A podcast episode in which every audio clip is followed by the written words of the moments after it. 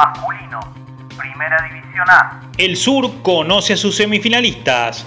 Deportivo Municipal y Everton Club Moldes ganaron a domicilio y sellaron pasaje entre los cuatro mejores que buscarán la corona en el clausura de Primera A. Municipal sacó pasaje a semifinales gracias a la victoria 1 a 0 sobre Toro Club en Coronel Moldes.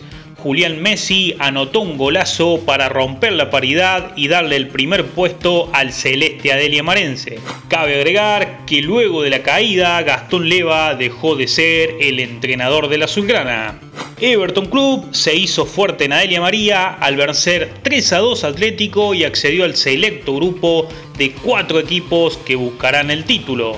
El elenco moldense finalizó segundo en la zona desplazando a su derrotado punto y nada más. Atlético San Basilio y Belgrano de Vicuño Maquena igualaron 1 a 1 y el tricolor se quedó con las manos vacías. Parecía que los conducidos por Juan Palandri se aseguraban el triunfo y clasificación, sin embargo, el penal anotado por el goleador del campeonato, Hernán Rodríguez, despejó todas las chances al cuadro maquenense. Atlético Zampacho goleó 4 a 1 al Lisca y se adueñó del clásico de la Ruta Nacional 8. El Mil Rayitas cerró con una sonrisa una temporada con resultados lejos de lo esperado. Por su parte, la H logró la permanencia.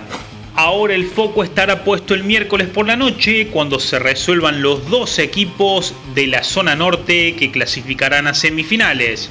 Seis conjuntos buscarán esas dos plazas, mientras que también estará en juego la única confirmación en la parte baja, donde San Martín de Vicuña Maquena y Juventud Unida intentarán evitar jugar una promoción. Más resultados y todas las estadísticas en altoquedeportes.com.ar fue una producción de Altoque Deportes.